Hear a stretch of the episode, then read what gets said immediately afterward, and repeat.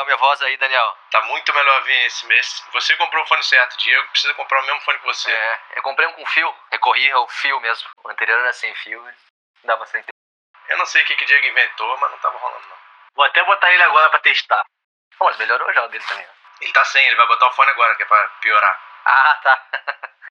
Tava bom, agora vai, agora vai ficar ruim. Até porque meu vizinho, meu vizinho tá fazendo obra aqui do lado, eu não tô ouvindo porra nenhuma. A essa hora, tá vendo tá fazendo obra? Que filho da... É filho da puta, cara. Tem nada pra fazer.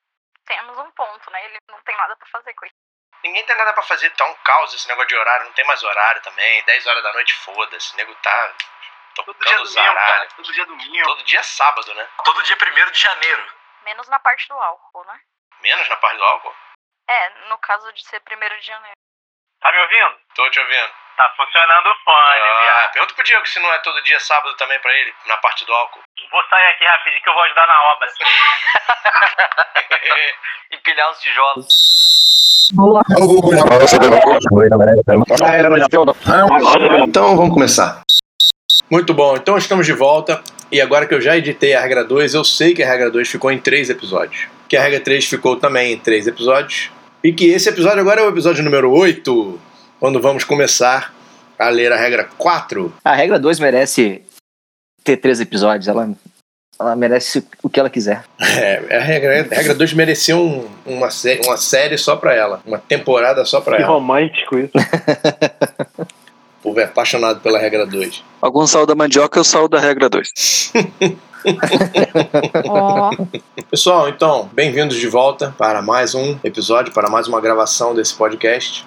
Agora a gente vai começar a ler a regra 4, mas como sempre, antes de começar a ler a regra 4, se alguém tiver alguma sugestão para divertir os nossos ouvintes depois desse podcast, por favor, esse é o momento. eu tenho, eu tenho uma ideia. Quem quiser ter mais ódio da humanidade, leia Homo Sapiens. É isso. E eu tenho outra ideia também. Hum, Escuta aí podcast do Cinema com Rapadura, o Rapadura Cast. Quem gosta de filme lá, eles fazem muitas, muitos resumos de filmes, né? agora a gente tem que ir lá no Rapadura Cast e pedir para eles indicarem o nosso podcast. Pois é, né? Indicando concorrência, concorrência tem que indicar a gente. Troca o like. Troca o like, exatamente. Mas isso não vem ao caso.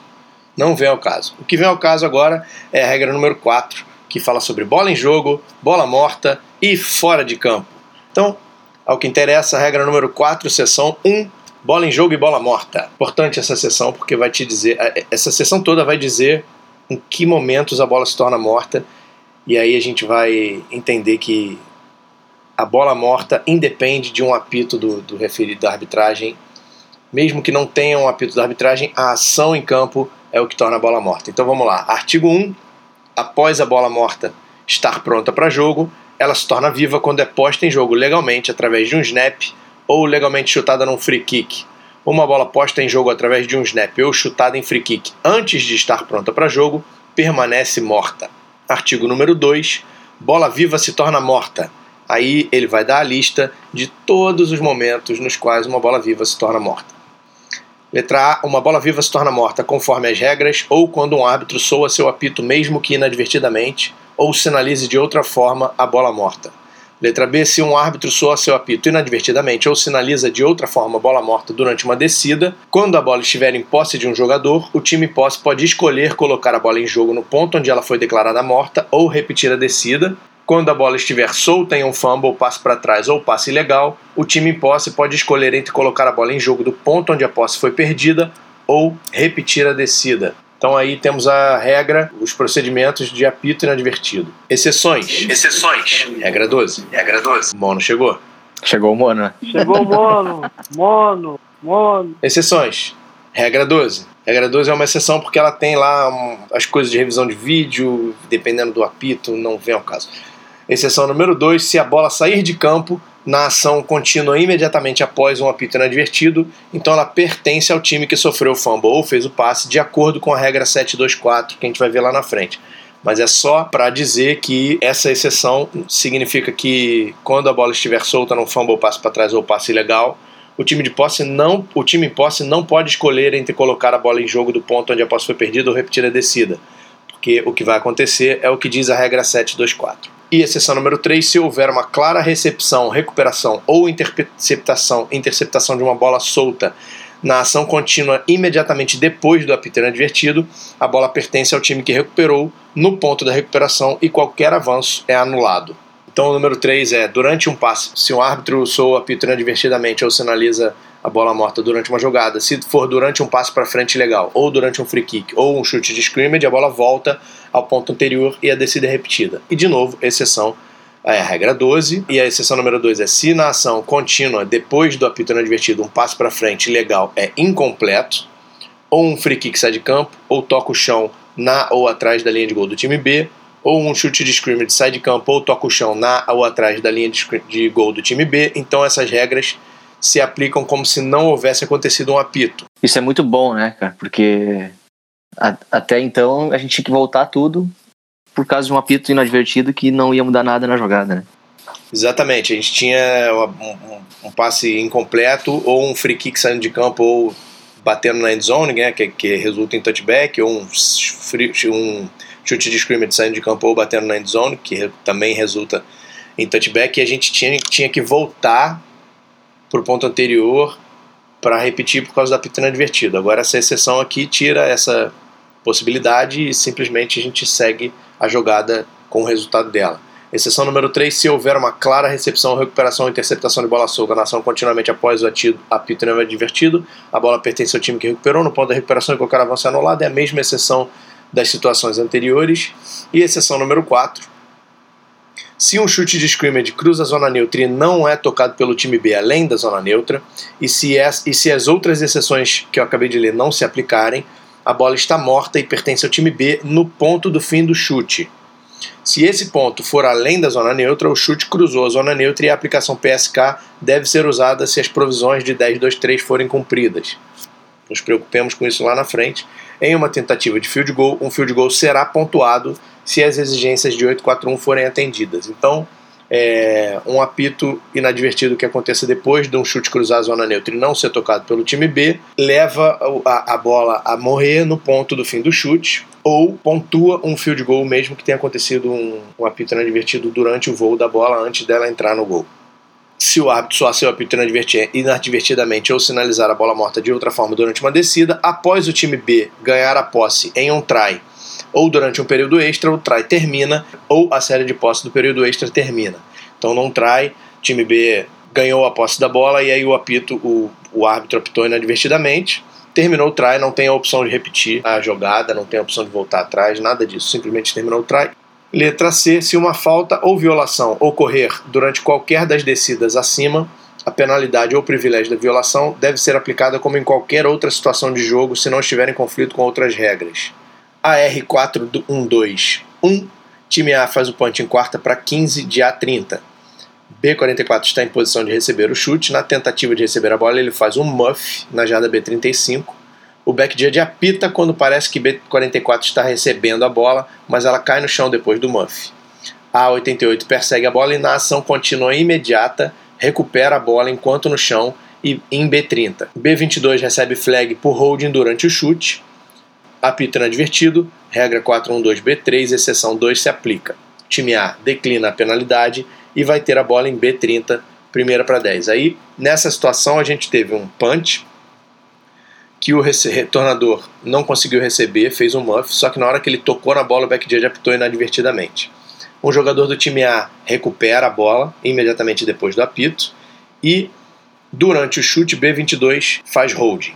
Pela exceção número 2 do, do, do, B3, é, mas é esse mesmo, é 3 mesmo. Então, pela exceção de B3, pela exceção 3 de B3, se houver uma clara recepção ou recuperação na bola solta imediatamente a pintada invertida, ela pertence ao time que recuperou. Então, a bola pertence ao time A no ponto onde ele recuperou, que é B35. B35 não, ele recebe em B30, né? Ele recebe em B30. Se for aplicar a penalidade durante o que aconteceu durante o holding, ela tem que ser aplicada no ponto anterior, porque não, o PSK não se aplica aqui. Então o time A vai declinar a penalidade e vai ter a bola em B30, primeira para 10. Número 2, time A faz punch em quarta para 15 dia 30, B44 está em posição de receber, na tentativa de receber faz o muff na jarda B35. O back judge apita quando parece que ele vai receber e a bola cai no chão depois do muff. A bola some na pilha de jogadores. B22 recebe flag por holding durante o chute. Apito inadvertido, regra 421B3 se aplica, a bola retorna ao ponto anterior e a penalidade de 10 jardas pelo holding é aplicada, obviamente, do ponto anterior. O time A vai manter a posse e vai ter quarta, quarta para 5 em A40. AR 412 número 3, primeira para 10 em B45, o carregador da bola A22 é derrubado e está caindo no chão quando ele sofre fumble. Um árbitro apita inadvertidamente. Jogadores dos dois times perseguem a bola e B66 claramente recupera a bola no chão ou não fica claro quem recuperou. É um apito inadvertido, regra 412B3, exceção 3 se aplica. Na primeira situação, se for determinado que a 22 perdeu o controle da bola antes de tocar o chão, a bola pertence ao time B no ponto da recuperação, porque a exceção é aquela da recuperação imediatamente depois do apito, pertence ao time que recuperou. E na situação, na segunda situação, não fica claro quem recuperou, não sendo possível determinar quem recuperou a bola, o time A mantém a posse no ponto da bola morta ou pode escolher repetir a descida. Cara, isso dá, isso dá uma confusão quando acontece isso, porque ninguém conhece essa regra e todo mundo acha que depois do apito tem que parar tudo e volta e até tu explicar essa regra, dizer que se for, for claramente recuperada ou ou mantida é pelo, pelo outro, time, né? a bola é do outro É. é muito, é muito complicado de explicar, mas eu sempre, quando, quando aplico essa regra, eu, eu explico no microfone para todo mundo, para tentar fazer entender. Mesmo assim, o pessoal fica puto da cara até sempre vai jogo. ficar, sempre vai ficar. É, Tá roubando, tá roubando, porque no último jogo aconteceu isso, É, não deram. Exatamente. e- Sempre, sempre vai ter esse tipo de reclamação. Imagina, é uma situação complicada mesmo. É uma situação complicada de você explicar para quem não sabe. Ah, você achou que a gente apitou in- inadvertidamente e tinha acabado a jogada. Mas na verdade a regra diz que não. Como a gente apitou e logo depois do apito o cara recuperou, a bola é dele. É difícil mesmo você, você explicar isso, mas é o que diz a regra e a gente está ali só para aplicar a regra. Não, eu acho que a regra tá certa, tá justa, porque Eu também acho. um, um erro nosso não pode atrapalhar o, o resultado da jogada, né? Ainda mais sendo nesse caso imediatamente depois do apito. Exato, não, não mudaria nada, né?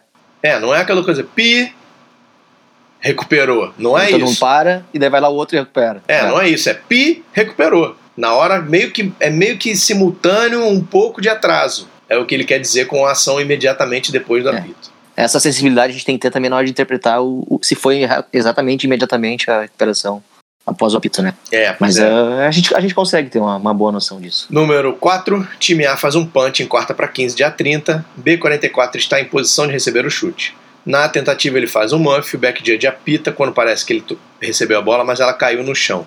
A88 persegue a bola e na ação contínua imediatamente depois do apito recupera a bola enquanto no chão em B30. Apito inadvertido, regra 412B3, exceção, 3. se aplica. O time A vai ter a bola em B30, primeira para 10. Essa aqui não tem muita dúvida, a exceção 3 está lá. Se houver clara recuperação, a bola é do time que recuperou e é isso aí. Número 5, time A faz um punch, quarta para 15 em A30, B44 em posição de receber. Na tentativa ele faz um muff, back judge apita inadvertidamente. Parece que ele recebeu, mas ele deixa a bola cair no chão.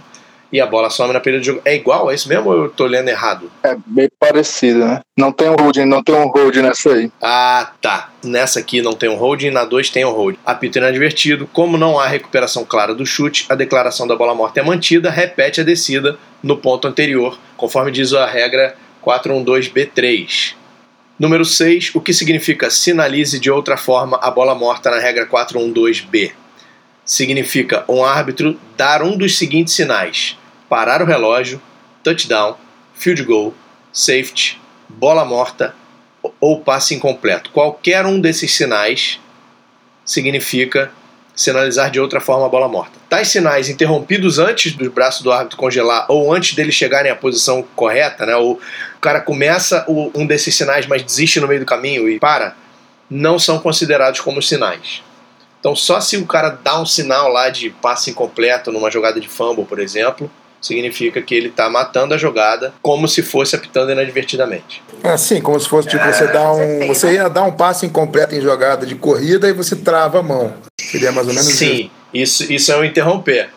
Só porque questão de sinalização, por exemplo, um passe incompleto que é claro, você não precisa sinalizar cinco vezes que foi passe incompleto. Pode sinalizar uma vez só, duas no máximo. Uma vez só já está ótimo. Só cruzar os braços Segurar e o- esticar o braço e congelar já é sinalização perfeita. Seguindo, artigo 3, bola declarada morta.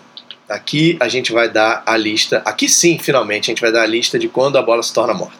Uma bola viva se torna morta e um árbitro deve soar seu apito ou declará-la morta.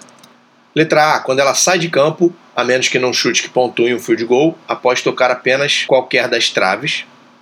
Quando um carregador da bola sai de campo, ou quando um carregador da bola é segura- segurado de tal forma que seu avanço é impedido. Quando em dúvida, a bola está morta.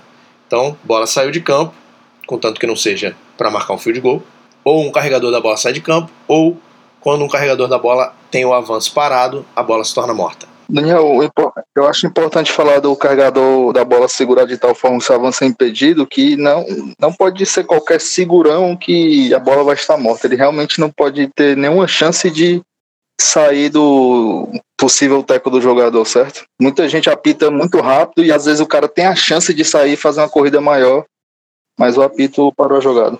Sim, isso é, é importante de novo, não vou ter como, não vou ter como dar um, um, um guia definitivo.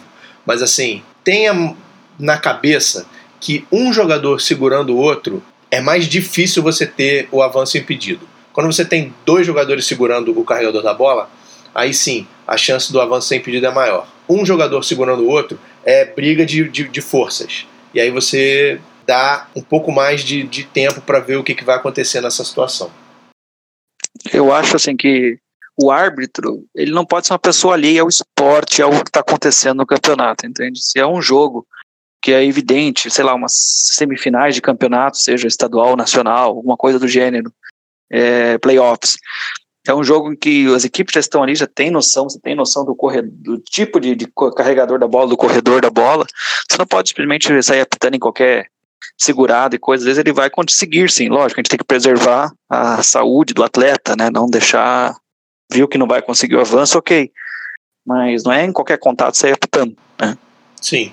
Tem É, que, não, não digo tem nem que- pela, não digo nem pela semifinal, não. Digo por nível de, nível, nível de jogo. Se o nível for mais alto, Isso, mais baixo. Isso. o que eu quero dizer, é, o árbitro tem que estar mais inteirado do que está acontecendo com, com o campeonato, com aquelas equipes em campo, e isso vai interferir nisso. Perfeito. Letra B, quando qualquer parte do corpo do carregador da bola, que não sejam mãos e pés, toca o chão. Ou quando o carregador da bola recebe um tackle e, ou cai e perde a posse da bola no momento em que faz contato com o chão com qualquer parte do seu corpo que não mãos e pés. Exceção, a bola permanece viva quando o jogador do ataque simulou um chute ou no snap esteja em posição de chutar a bola segurada por um companheiro para um place kick. A bola pode ser chutada, passada ou avançada conforme a regra. Então, aí para essa letra B, que ele disse que quando o carregador da bola toca o chão com qualquer parte do seu corpo, ele abre a exceção para o holder numa situação de tentativa de field goal. Letra C, quando um touchdown, touchback, safety ou field goal ou try com sucesso acontece. Ou quando um, field, um free kick ou chute de scrimmage que não é tocado pelo time B, além da zona neutra, toca o chão na end zone do time B. Então, quando acontece um. Obviamente, quando acontece um touchdown, touchback, safety, field goal ou try com sucesso, a bola está morta. E quando um free kick ou chute de scrimmage que não foi tocado pelo time B, além da zona neutra, ou que não foi tocado pelo time B no caso do free kick em momento nenhum, a bola bate no chão na end zone do time B, ela está morta imediatamente. Letra D. Quando, durante um try, uma regra de bola morta é aplicada. Letra E. Quando um jogador do time de chute recebe ou recupera qualquer free kick ou um chute de scrimmage que tenha cruzado a zona neutra. Então, de novo aí, não existe a possibilidade do time de chute recuperar e avançar uma, um chute. Lembrando a definição do que é um chute, o status da bola é um chute até alguém conseguir posse dela. Então, se um jogador do time de chute consegue a bola a posse de um chute, um chute que tenha cruzado a zona neutra, né? a bola morre imediatamente. F. Quando um free kick, chute de scrimmage ou qualquer outra bola solta chega ao repouso e nenhum jogador tenta garantir sua posse, a bola está morta. G. Quando um chute de scrimmage ou free kick é recebido ou recuperado por qualquer jogador do time B após um sinal de fair catch válido ou inválido de um jogador do time B. Ou quando um sinal de fair catch inválido é feito depois de uma recepção ou recuperação pelo time B.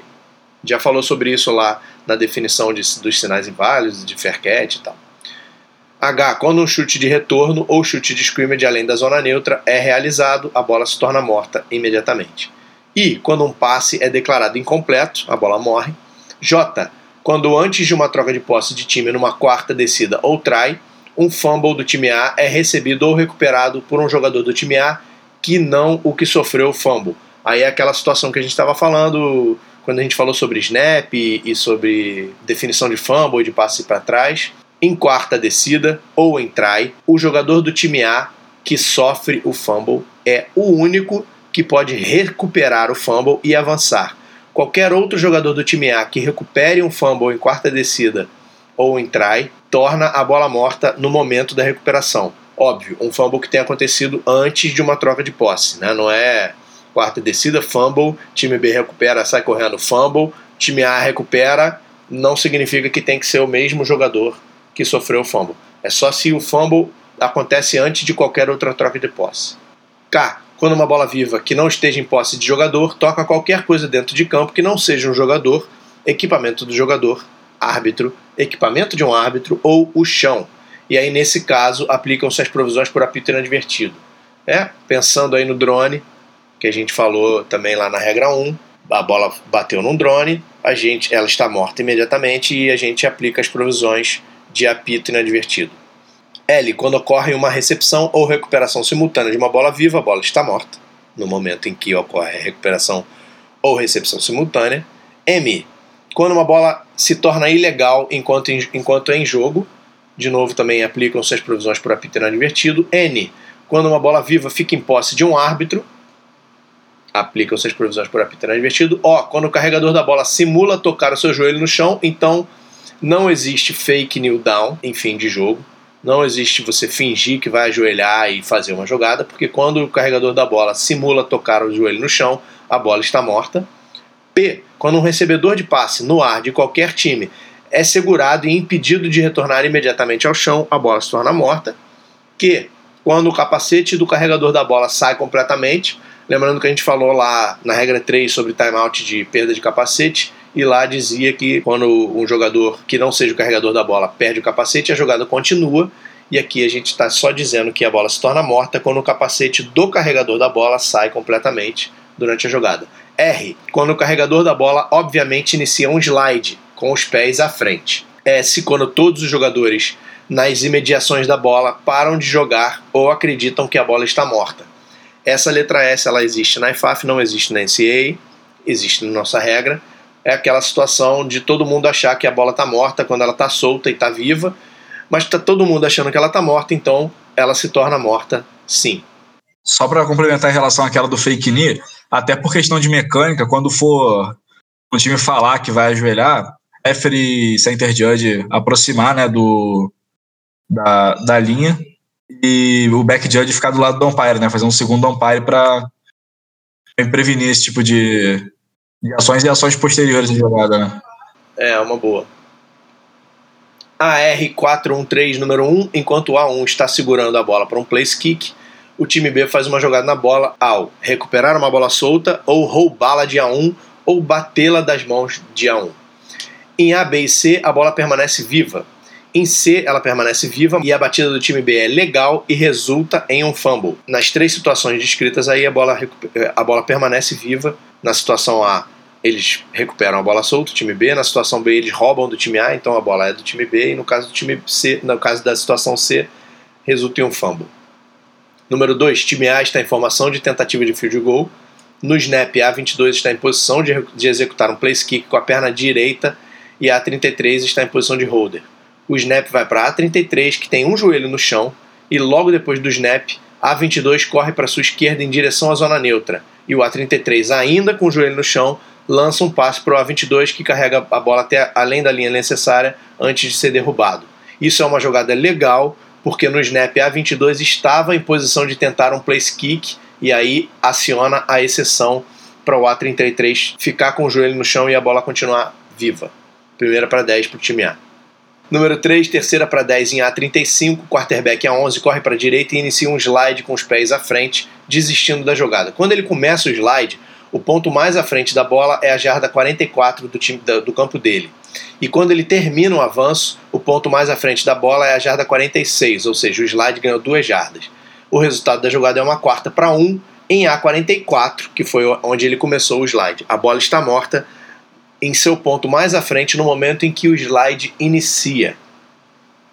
4. Time A se alinha para o free kick na jarda A35 e executa um onside. Depois da bola viajar 10 jardas, B21 faz um sinal válido de fair catch e uma recepção limpa. Ou A80 é o primeiro a tocar a bola e faz uma recepção ou recuperação legal.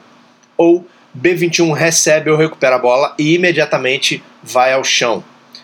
Resultado: por interpretação, na primeira e na segunda situação, no fair catch do time de B21 e na recuperação legal do jogador A80, nenhum tempo do relógio do jogo é gasto. Na terceira opção, que é quando o B, quando B21 recebe ou recupera e depois cai no chão, o operador do relógio vai rodar o tempo quando a bola é legalmente tocada e vai parar o tempo quando a bola é declarada morta. 5. B23 recebe um chute, mas não avança. Nenhum jogador do time A tenta derrubar 20, B23. Na primeira situação, ele coloca a bola no chão e sai de perto dela. E na segunda situação, ele lança a bola para um árbitro. E na terceira situação, ele para um segundo e depois ele começa a correr com a bola. A bola está morta quando está claro que B23 não vai avançá-la, ou quando está claro que o time A acredita que o retornador desistiu. Na terceira situação, que ele faz uma pausa e depois ele sai correndo com a bola, uma falta por atraso de jogo pode ser marcada, por avançar deliberadamente uma bola morta. Então aí essa R5 ela dá exemplos de quando os jogadores na imediação da bola acreditam que ela está morta, ela está morta. 6. Time A faz um punch e nenhum jogador do time B tenta receber ou recuperar o chute. A 40 toca a bola e deixa ela solta rolando sem garantir posse dela. Ele sai de perto da bola e nenhum jogador do time B próximo da bola se move para recuperá-la. A bola está morta quando é claro que os jogadores nas imediações dela não demonstram interesse em recuperá-la. Então, nesse, nesse momento, a bola se torna morta. 7. O time A faz um punch, nenhum jogador do time B tenta receber ou recuperar. A 40 toca a bola, deixa ela solta sem garantir posse. Ele sai de perto da bola, nenhum jogador do time B perto da bola se move para recuperá-la e depois de dois segundos, B33 grita: a bola está viva! E começa a correr em direção à bola, pega e avança ela. A bola está morta quando é claro que os jogadores na imediação da bola não mostram interesse em recuperá-la. As ações de B33 ocorreram depois da bola se tornar morta. 8. Quarta para 10 em B15, time A tenta um field goal, mas o chute é parcialmente bloqueado. A bola rola até parar em B2, onde B15, o jogador B15, pega, mas não avança. O jogador A24 para perto do jogador B15, mas não o derruba. Depois da pausa, B15 entrega a bola para A24, que avança até a endzone. A bola está morta quando é claro que B15 não vai avançá-la. Entregar a bola ao adversário demonstra que B15 acredita que a bola está morta. Não derrubar o adversário demonstra que a 24 acredita que a bola está morta. Bola do time B, primeira para 10 na jarda 2. 9, quarta para 10 em B40. O punch do time A é bloqueado e não cruza a zona neutra. A 84 recupera a bola atrás da zona neutra na jarda, na jarda A45, mas não avança. Jogadores do time B começam a sair de campo. A bola está morta quando é claro que a 84 não vai avançá-la. Bola do time B, primeira para 10 em A45, que foi onde o jogador 84 do time A recuperou a bola numa quarta descida atrás da linha necessária. 10. O place kick de A2 é baixo e bate na trave horizontal. A bola volta e bate no capacete de B80 que está em sua zone e depois ela volta para dentro do gol. Olha que maravilha! Bate na travessão, na cabeça do sujeito e entra no gol.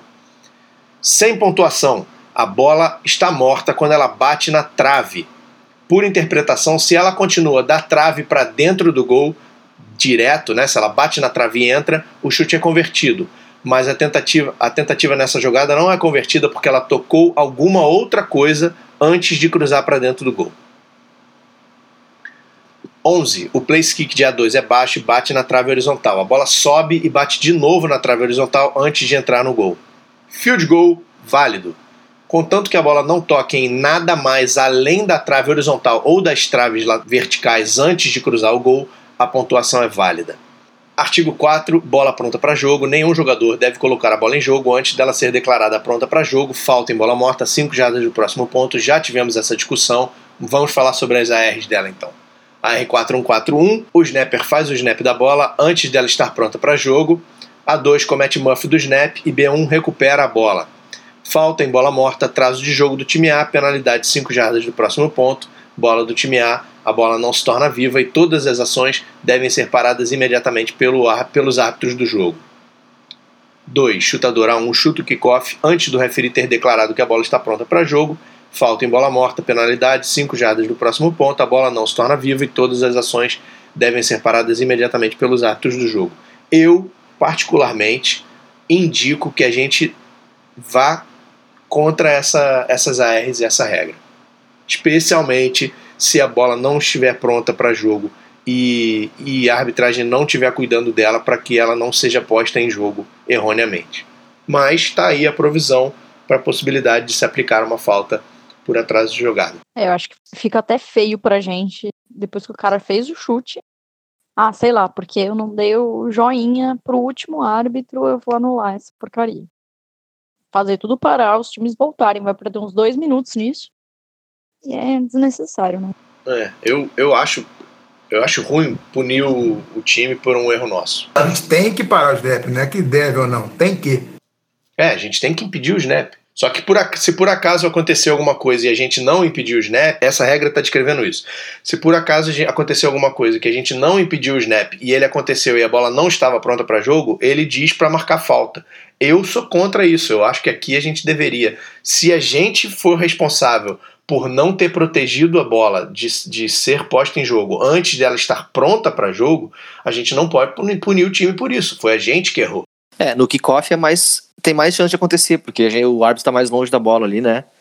Tá todo mundo ali pronto e às vezes o, o, o chutador pode chutar antes do, do apito de, de bola. Pode, mas aí eu também acho que é a responsabilidade do amparo, do center judge que tiver perto dele, de dizer, ó, espera o apito do referi para dar o chute. Se ele não tiver dito isso, de novo, a arbitragem cometeu um erro. Ok, olha só. Acho que o espírito da regra é que o jogador, você pressupõe que o jogador saiba a regra. Então, se ele iniciou o snap com a bola não pronta para jogo, não é só falha nossa, é falha dele também. Acho que a regra vai nesse sentido. Eu concordo que a, Sim, então. a culpa é nossa, mas em parte.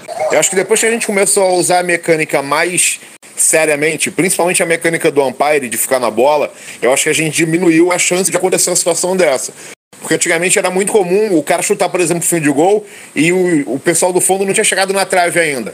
Porque a gente não tinha refinado essa mecânica toda do umpire estar na bola. Sim, mas então, vamos, vamos pensar numa situação na qual isso poderia acontecer. Vamos lá, tem alguma coisa aconteceu, a gente botou a bola lá, posicionou a bola depois de uma jogada, não declarou ela pronta para jogo ainda, e o umpire vai falar com alguma coisa com o referee porque tem que resolver alguma questão. Ele vira para o center, porque ele não pode ficar em cima da bola, ele vira para o center do time A e fala: não dá o snap, que a bola não está pronta para jogo. E sai e vai falar com o referee. E aí os caras dão o snap. Aí sim, nesse caso, o umpire não podia ficar em cima da bola porque ele tinha que resolver alguma questão qualquer. Ele disse para o time, pro time A não colocar a bola em jogo e eles colocaram a bola em jogo. Nesse caso, Aí sim, aí a gente para, falta em bola morta, 5 jardas do próximo ponto. Mas quando é nossa responsabilidade estar em cima da bola e porque, sei lá, o cara tá bobeou, tá de, de, de boca aberta no meio do campo e não foi para cima da bola e o snap aconteceu e a bola não estava pronta para jogo, não acho que a gente tenha que responsabilizar o time. De qualquer forma,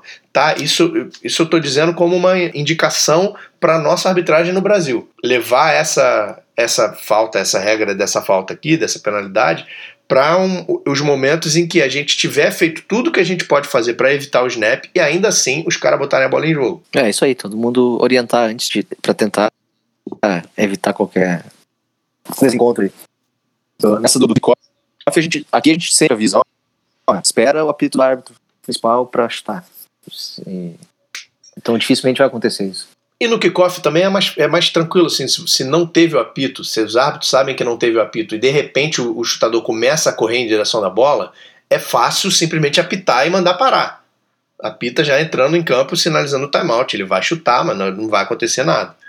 Artigo 5, contagem do relógio da jogada. A bola deve ser posta em jogo dentro de 40 ou 25 segundos após ser declarada pronta para jogo, a menos que, durante esse intervalo, o jogo seja suspenso. Se o jogo for suspenso, a contagem do relógio da jogada deve recomeçar. Não colocar a bola em jogo dentro desse tempo é falta em bola morta por atraso de jogo, 5 jardas do próximo ponto. Sinal aí é DOG, Delay of Game. E chegamos na seção número 2, fora de campo. Jogador fora de campo, artigo número 1. Um, o jogador está fora de campo quando qualquer parte de sua pessoa toca qualquer coisa que não outro jogador ou árbitro na ou fora de uma linha delimitadora. Um jogador fora de campo que se torne um jogador no ar permanece fora de campo até tocar o chão dentro de campo sem estar simultaneamente fora de campo. Um jogador que toca um pylon está fora de campo. Eu queria muito entender a razão de tanta redundância. Você acabou de dizer isso na regra 2, acabou de definir isso na regra 2, e aí você vai lá e faz a mesma coisa. Ele sabe que a maioria dos árbitros não lê a regra inteira, lê pedaços. Lê pedaços, então tem que repetir 10 vezes mesmo. A R421 número 1, um carregador da bola dentro de campo esbarra em ou é tocado por um jogador ou árbitro de jogo na linha lateral. O carregador da bola não está fora de campo.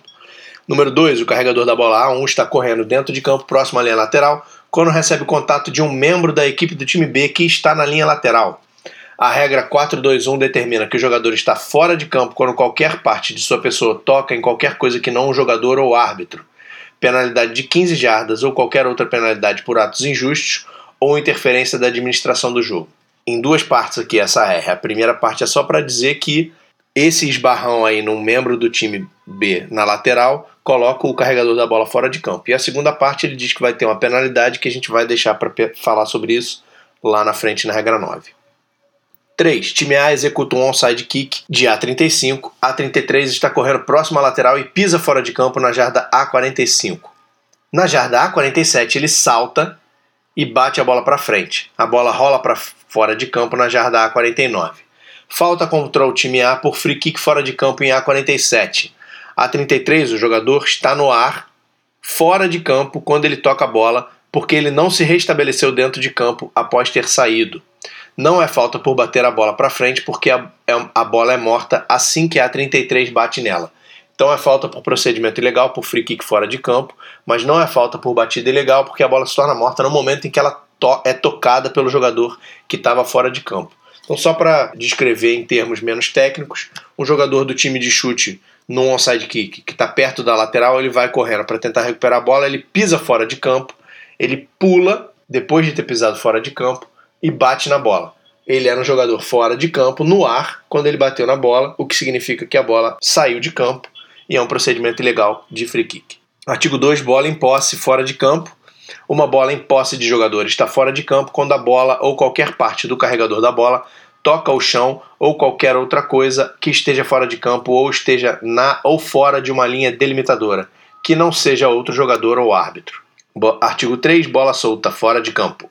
Uma bola que não esteja em posse de jogador, que não seja um chute que pontue um field goal, está fora de campo quando toca o chão, um jogador árbitro ou qualquer coisa que esteja fora de campo ou que esteja na ou fora de uma linha delimitadora. Uma bola que toca um pylon está fora de campo atrás da linha de gol. Se uma bola viva que não esteja em posse de jogador cruzar uma linha delimitadora e for declarada fora de campo, ela está fora de campo no ponto onde cruzou a linha. A R4231 A88 está no ar e garante controle firme de um passe para frente de A21. O pé direito dele cai dentro de campo, ele mantém controle firme da bola enquanto toca o chão e B28, que está parado fora de campo, tem a sua mão tocando a bola ao mesmo tempo em que a 88 está no ar e tem controle da bola. O resultado dessa jogada é um passe completo, passe para frente completo. Artigo 4, fora de campo no ponto de maior avanço. A. Se uma bola viva for declarada fora de campo e a bola não cruzar uma linha delimitadora, ela está fora de campo no ponto de maior avanço da bola quando for declarada morta. B. Um touchdown é marcado se a bola estiver dentro de campo e cruzar o plano da linha de gol antes ou ao mesmo tempo em que o carregador da bola sai de campo. C. Acredita-se um passe completo para um recebedor que esteja na endzone adversária em contato com o chão e se estica para fora da lateral ou linha de fundo e recebe um passe legal. D. O ponto mais à frente da bola, quando declarada fora de campo entre as linhas de gol, é o ponto de maior avanço. Exceção é quando um carregador da bola estiver no ar quando ele cruza a lateral. incluindo um jogador que esteja saltitando e não saltando. O ponto de maior avanço é determinado pela posição da bola no momento em que ele cruza a lateral. A R4241, um jogador com um pé fora de campo atrás da linha de gol toca uma bola solta no campo de jogo. A bola está fora de campo e morta no seu ponto de maior avanço no campo de jogo. Se a bola soltar um free kick não tocado, é um free kick fora de campo e uma falta. Penalidade 5 jardas do ponto anterior ou bola do time B 30 jardas além da linha do free kick do time A. Essa o, a NFL Brasil postou, Postou hoje, né? exatamente essa. É. Eu vi hoje também. Não é exatamente essa porque o cara não tá dentro da, da endzone, né? Né, só não é.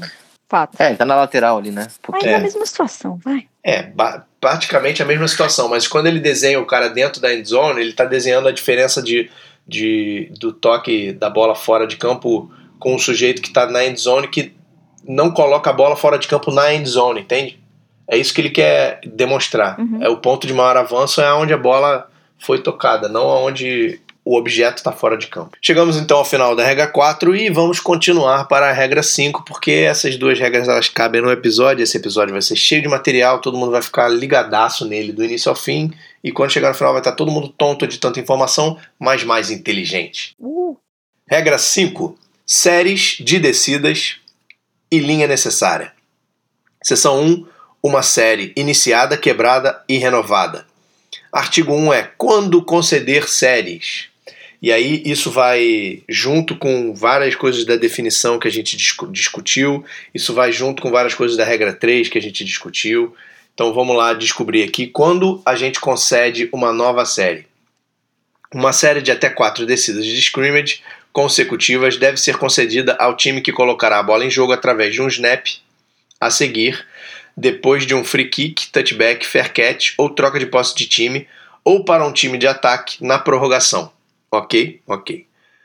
B. Uma nova série deve ser concedida ao time A se ele tem posse legal da bola na ou além da linha necessária quando a bola é declarada morta. First down, todo mundo conhece.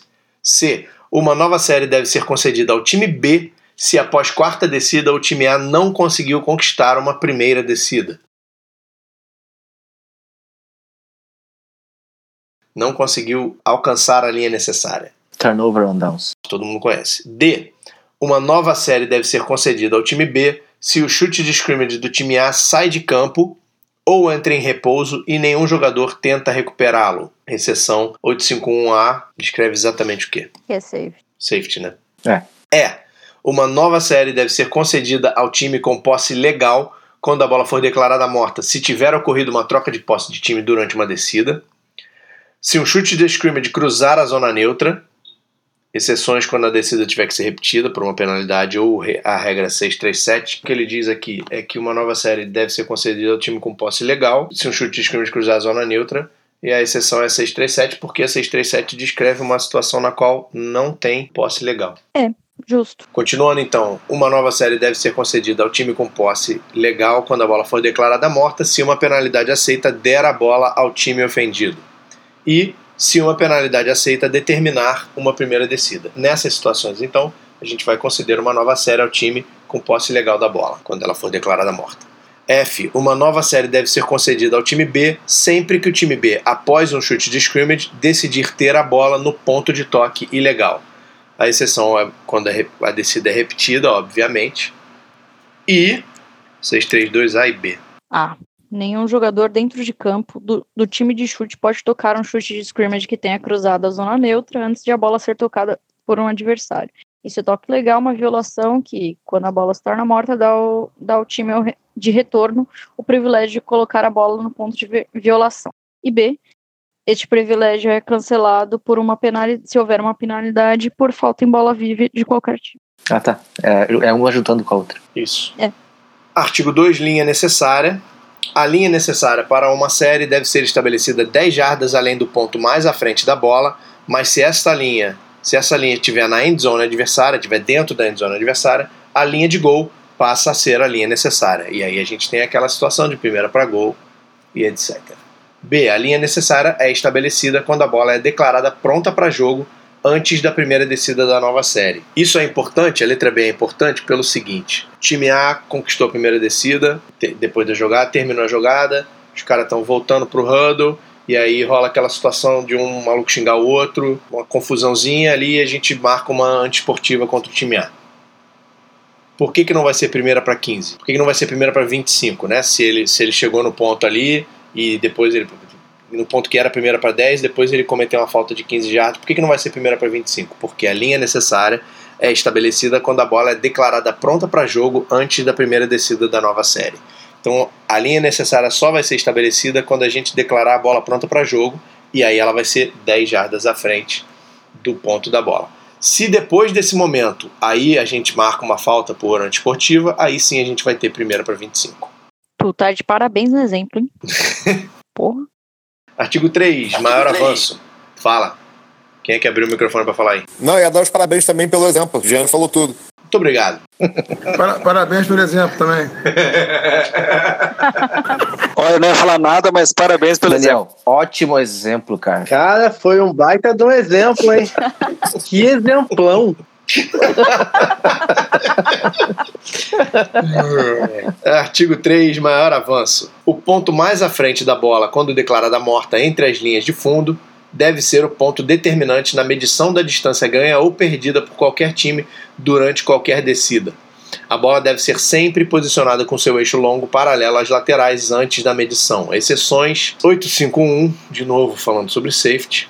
E a outra exceção é quando um recebedor de passe no ar de qualquer time completa uma recepção dentro de campo após o adversário tê-lo carregado para trás e a bola é declarada morta no ponto da recepção. O maior avanço é o ponto onde o jogador recebeu a bola. Então, aquela coisa do cara recebeu a bola uma jarda além da linha necessária no ar. E aí um adversário dele empurrou ele para trás e ele caiu no chão uma jarda antes da linha necessária. O ponto de maior avanço é onde ele recebeu uma jarda além da linha necessária a primeira descida. Letra B, uma distância questionável. Alguém quer dar parabéns por esse exemplo também, não? Eu tava pronto pra dizer, mas tu, tu correu demais aí, cara. Belo exemplo, cara. Porra. Letra B, uma distância questionável para a primeira descida deve ser medida sem que haja um pedido.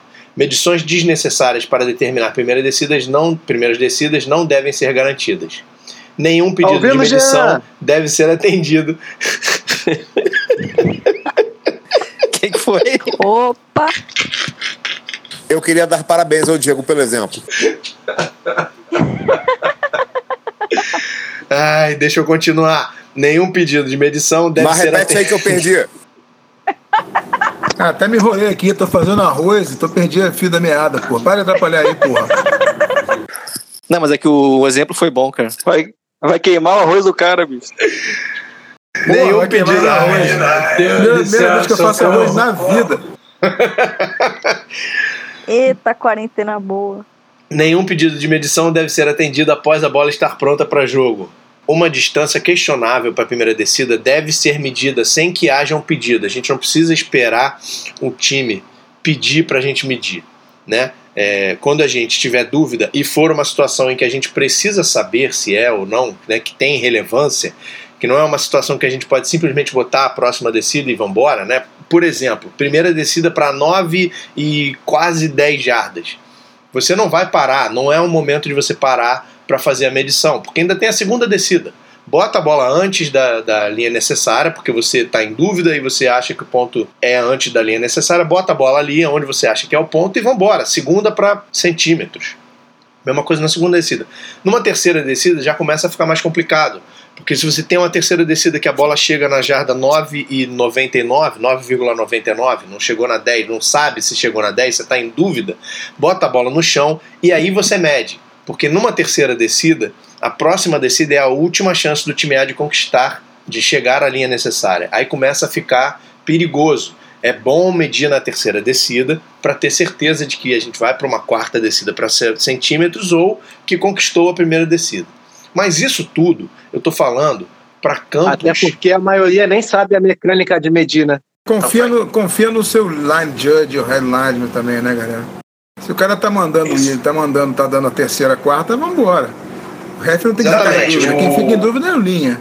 Exatamente, isso que eu tô falando, toda essa indicação que eu tô falando é para o linha, não é para o resto da arbitragem. E se o linha tiver em dúvida, aí ele chama o referi para olhar. E aí o referi parando para olhar, se tiver em dúvida, ele vai pedir para medir.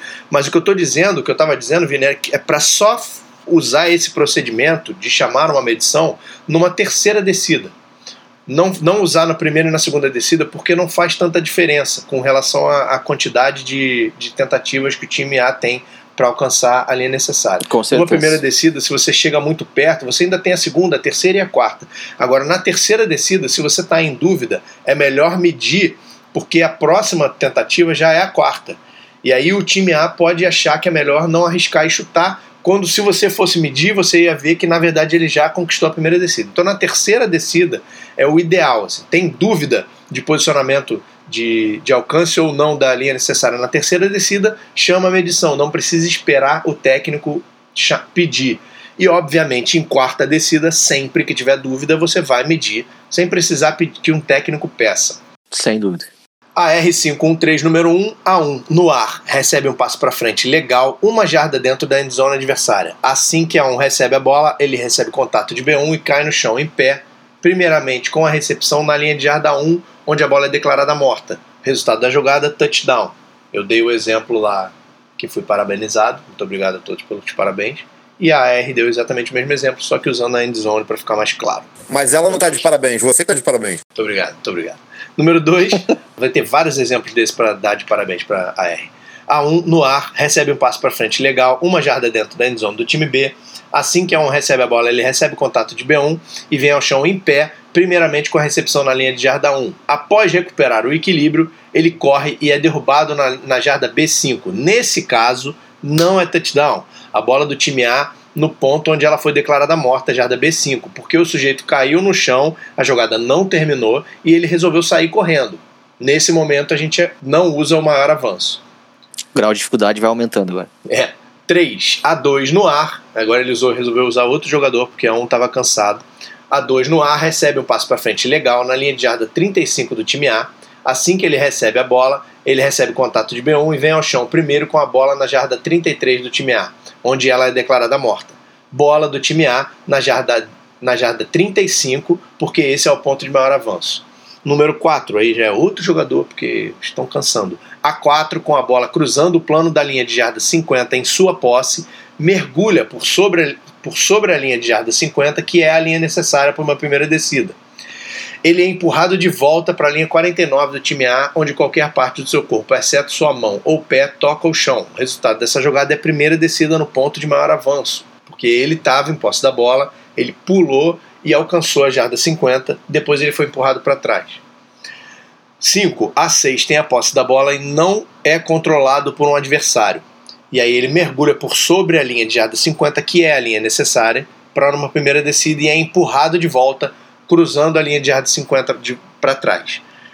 A6 continua a correr e é derrubado na linha de jarda 49 do time A, onde qualquer parte do seu corpo, exceto sua mão, eh, toca no chão. Ele é derrubado.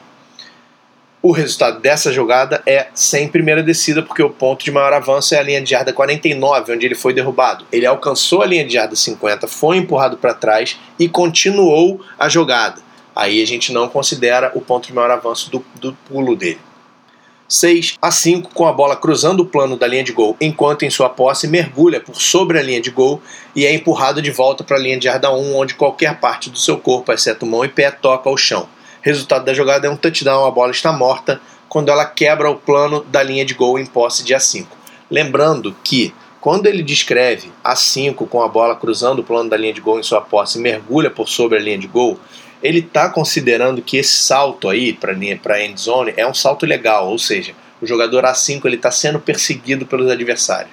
Ele não está considerando a situação que o sujeito está sozinho e ele resolve pular para dentro da end zone, porque aí não seria touchdown aí seria falta por provocação no ponto do, do, do, do, do salto do jogador. E a gente vai falar sobre isso de novo lá na regra 9. Mas é só para o pessoal que está ouvindo esse episódio depois não achar que pode chegar no campo num jogo e fazer isso quando estiver sozinho, correndo em direção à endzone, pular para dentro da endzone que vai ser touchdown. Um dos grandes drives que eu já vi no futebol americano esse é lindo. Cinco jogadores diferentes e um belo TD. Vários passes, todos recebidos no ar, uma coisa impressionante. O jogador com posse pulando, uma maravilha mesmo, realmente um belo drive. Artigo 4, continuidade de descidas quebrada. Então a gente falou de quando tinha que dar uma nova série de descidas para um time, agora a gente vai dizer quando o time perdeu a série de descidas, quando a continuidade das séries foi quebrada. A continuidade de uma série de descidas é quebrada quando a bola troca de posse de time durante uma descida, quando um chute de scrimmage cruza a zona neutra, quando um chute qualquer sai de campo. Atrás ou, ou, ou na frente da zona neutra, tanto é, faz. Sai de campo, ele não diz aí na letra C, ele não diz se cruzou, se não cruzou a zona neutra. O chute saiu de campo, quebrou a série de descidas. Quando um chute entra em repouso e nenhum jogador tenta recuperá-lo, também, de novo, sem relevância se cruzou ou não cruzou a zona neutra. No fim de uma descida, o time A conquistou uma primeira descida, aí quebra-se a continuidade da série anterior e vai se ganhar uma nova série.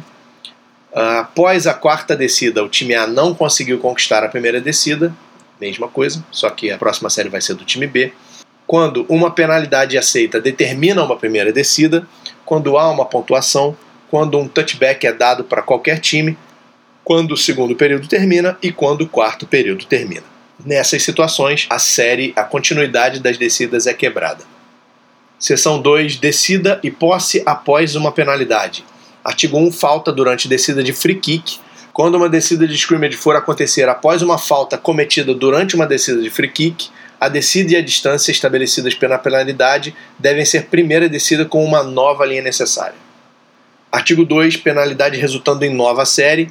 É uma nova série com uma nova linha necessária após uma penalidade que deixa a bola em posse do time A além da linha necessária ou depois de uma penalidade que exige uma primeira descida. A gente vai ver várias situações, várias descrições de penalidade aí dizendo primeira descida automática lá na frente. 3. Falta antes de troca de posse de time. Se for aceita uma penalidade por uma falta que ocorra entre as linhas de gol antes de uma troca de posse de time durante uma descida, a bola pertence ao time A, a descida deve ser repetida, a menos que a penalidade também envolva perda de descida, ou determine uma primeira descida, ou posicione a bola na ou além da linha necessária. Um monte de exceção que eu não vou me preocupar com elas agora. B. Se uma penalidade envolver perda de descida, a descida deve contar como uma das quatro da série. A R5231 o passe para frente legal do time A numa quarta descida, bate no chão após tocar um jogador originalmente inelegível que está ilegalmente 3 jardas além da zona neutra. Falta, inelegível além da scrimmage, penalidade de 5 jardas do ponto anterior, bola do time B, primeira para 10, se a penalidade for declinada. Artigo 4, falta após troca de posse de time. Se for aceita uma penalidade por uma falta que ocorra durante uma descida após troca de posse de time, a bola pertence ao time que tinha a posse quando a falta ocorreu. A descida e a distância estabelecidas por tal penalidade nessa situação devem ser primeira descida com uma nova linha necessária. Artigo 5, penalidade declinada. Se uma penalidade for declinada, o número da próxima descida deve ser o número que seria se a falta não tivesse ocorrido. Artigo 6, falta entre descidas. Após uma penalidade de distância ocorrida entre descidas, o número da próxima descida deve ser o mesmo estabelecido antes da falta ocorrer, a menos que a aplicação por falta do time B posicione a bola na ou além da linha necessária ou a penalidade determine uma primeira descida automática. A R5261, quarta para 2 na jarda 35 do time A, A1 recebe o snap e sofre o fumble na jarda 38. Quarta descida, lembrando, só o A1 pode recuperar e avançar essa bola e aí a bola sai de campo na linha de jarda 40, ou seja, 5 jardas além da linha de scrimmage e 2 jardas além do ponto do fumble, ou na jarda 30 do time A, 8 jardas atrás do ponto do fumble. Imediatamente após a bola sair de campo, o time A comete uma falta pessoal. Na primeira situação, a bola saiu 2 jardas além do ponto do fumble. E aí a gente tem bola do time A, primeira para 10, na jarda 23 é o ponto do fumble, que é a jarda 38, menos 15 jardas pela falta pessoal que aconteceu depois da bola sair de campo. Só que a gente tem primeira para 10, porque era uma quarta descida para 2 jardas na jarda 35. Então, a 1 ele recebe o snap e corre e alcança a linha necessária, jarda 37, e sofre o fumble na jarda 38. E aí a bola sai de campo duas jardas à frente. Fumble que sai de campo para frente, a bola volta para o ponto do fumble. O ponto do fumble é além da linha necessária, então é a primeira descida. A falta do time A acontece depois do fim da jogada, é uma falta pessoal que acontece depois do fim da jogada, então a gente tem primeira descida e a gente vai aplicar a penalidade do ponto do fumble, que é a jarda 38, colocando a bola na jarda 23. Aí a gente tem o resultado bola do time A, primeira para 10 na jarda 23, rodar o relógio no sinal da bola pronta para jogo. Na segunda situação, a bola sai 8 jardas atrás do ponto do fumble, que é também 7 jardas atrás da linha necessária. Bola do time B, primeira para 10 em A15, rodar o relógio no momento do snap. Aí a gente tem fumble para trás, a bola vai para o ponto onde ela saiu de campo. Ela saiu de campo 7 jardas atrás da linha necessária numa quarta descida, então a bola é do time B, primeira descida. E depois disso a gente tem a falta pessoal do time A, 15 jardas. Então a gente, dá, a gente vai dar a bola para o time B, porque o time A não conquistou a linha necessária, e a gente vai aplicar 15 jardas do ponto onde a bola saiu de campo que foi a jarda 30, colocando a bola na jarda 15, primeira para 10 para o time B e o relógio roda no momento do snap. Artigo 7, falta entre séries. A penalidade por qualquer falta em bola morta, incluindo faltas em bola viva tratadas como bola morta, ocorridas após o fim de uma série e antes da bola estar pronta para jogo, deve ser completada antes da linha necessária ser estabelecida. A penalidade por qualquer falta em bola morta ocorrida depois da bola estar pronta para jogo deve ser completada após a linha necessária ser estabelecida. Já dei esse exemplo também, já ganhei parabéns por esse exemplo também, e agora vem aí o livro de regras imitar os meus exemplos. A R5271, terceira para 4 em B30, o carregador da bola A22 sai de campo na B18. B88 comete uma falta imediatamente depois da bola estar fora de campo primeira para gol para o time A na jarda B9. O relógio roda no sinal da bola pronta para jogo, exceto nos dois minutos finais de cada tempo. De novo, a gente vai aplicar a penalidade da jarda 18, que foi onde o jogador saiu de campo, primeira descida para gol da jarda 9, que é metade da distância. Número 2, quarta para 4 em A16, o carregador da bola A22 sai de campo em A18. A77 comete uma falta imediatamente após a bola estar fora de campo. Bola do time B em A9 primeira para gol, iniciar o relógio no momento do snap. O carregador da bola sai de campo duas jardas atrás da linha necessária, vai ser primeira para B. A falta do time A vai ser aplicada depois de dar a primeira descida para o time B. Metade da distância vai colocar a bola na jarda 9, primeira descida para o time B. 3 em quarta para 5, o time A ganha 6 jardas, então já conquistou uma nova série. Após a bola ser declarada pronta para jogo e antes do snap, a 55 comete uma falta pessoal ou um false start. Na letra A, a falta pessoal vai colocar primeira para 25 e na letra B, primeira para 15. 4. Bola do time A, terceira para 4 na jarda 50. Após uma bola ser declarada pronta para jogo e antes do snap, B60 cruza a zona neutra e encosta no snapper. O famoso encroachment. Okay, mentira. O famoso offside porque encroachment é falta do ataque na nossa regra. Então B60 cruza a zona neutra e encosta no snapper. A61 então comete uma falta em B60. Então teve já duas faltas aí. A falta de A61 é uma falta pessoal. O resultado: penalizar o time B com 5 jardas pelo offside de B60 e então penalizar o time A 15 jardas e ajustar a corrente para indicar primeira descida em A40. Então a gente tem terceira para quatro, no meio do campo. E aí a gente tem um offside do time B que dá 5 jardas para frente, conquistando uma primeira descida para o time A.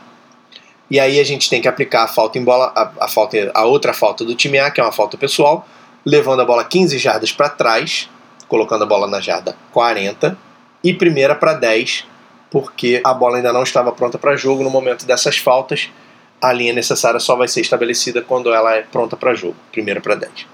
5. Depois do time A conquistar uma primeira descida, o Ampare posicionou a bola no chão em B30.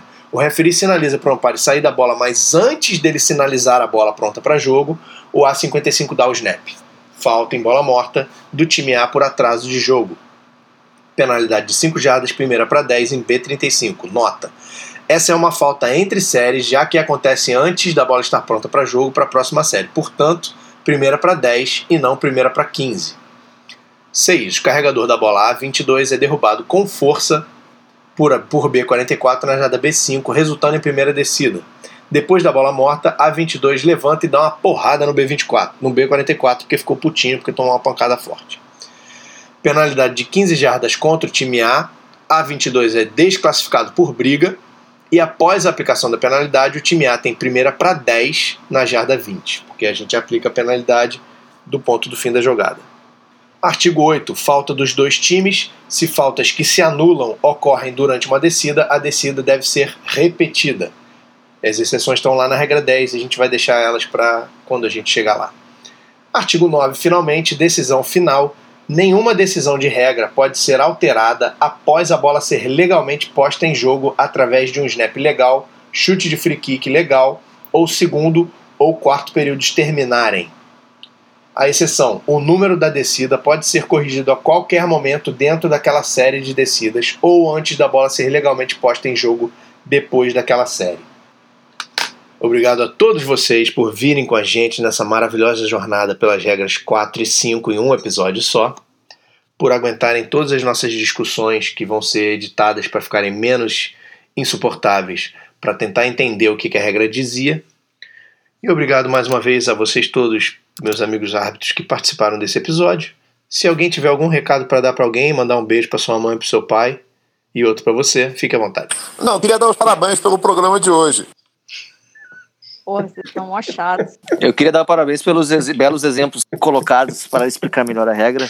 E, e parabéns aos colegas por termos feito duas regras em um episódio só. Brincadeiras à parte, hoje é aniversário da minha mãe. Beijo, mãe. Se eu não vai ouvir isso mesmo, mas mandei. Beijo pra mãe do Jean também. Beijo pra mãe do Jean, todo mundo. Beijo pra mãe do Jean. Beijo, tia. Beijo a mãe do Jean. Fala o nome dela, Jean, pra, pra ela ser justamente homenageada, então. Ah, cara, todo mundo conhece o nome da minha mãe, cara. Giana. Então, dona Giana. Dona Giana. Não, não é. Na arquibancada todo mundo grita, filho da puta. Vamos deixar ela no anonimato, então. Ai, ai. Muito obrigado, pessoal. Boa noite, boa tarde, bom dia, boa semana, boa quarentena para quem ainda tá de quarentena. E eu espero que todos estejam se a quarentena ainda estiver em vigor. Valeu. Um abraço. Um abraço, foi um prazer. É nóis. É nozes. Agora eu vou cumprir as funções de um homem moderno num relacionamento. Vou lavar a louça. É, vai fazer massagem no pé, cara. Deixa de ser calzeiro. Já fiz também, mas agora é lavar a louça. Tá justo. Uma das melhores aquisições que eu fiz foi uma máquina de lavar louça. Chique. É muito bom. Só não sabe usar essa porra, né? Tá lá guardada. Tá apoiando os pratos só, né? E o armário. Roda a vinheta. Boa. Então vamos começar.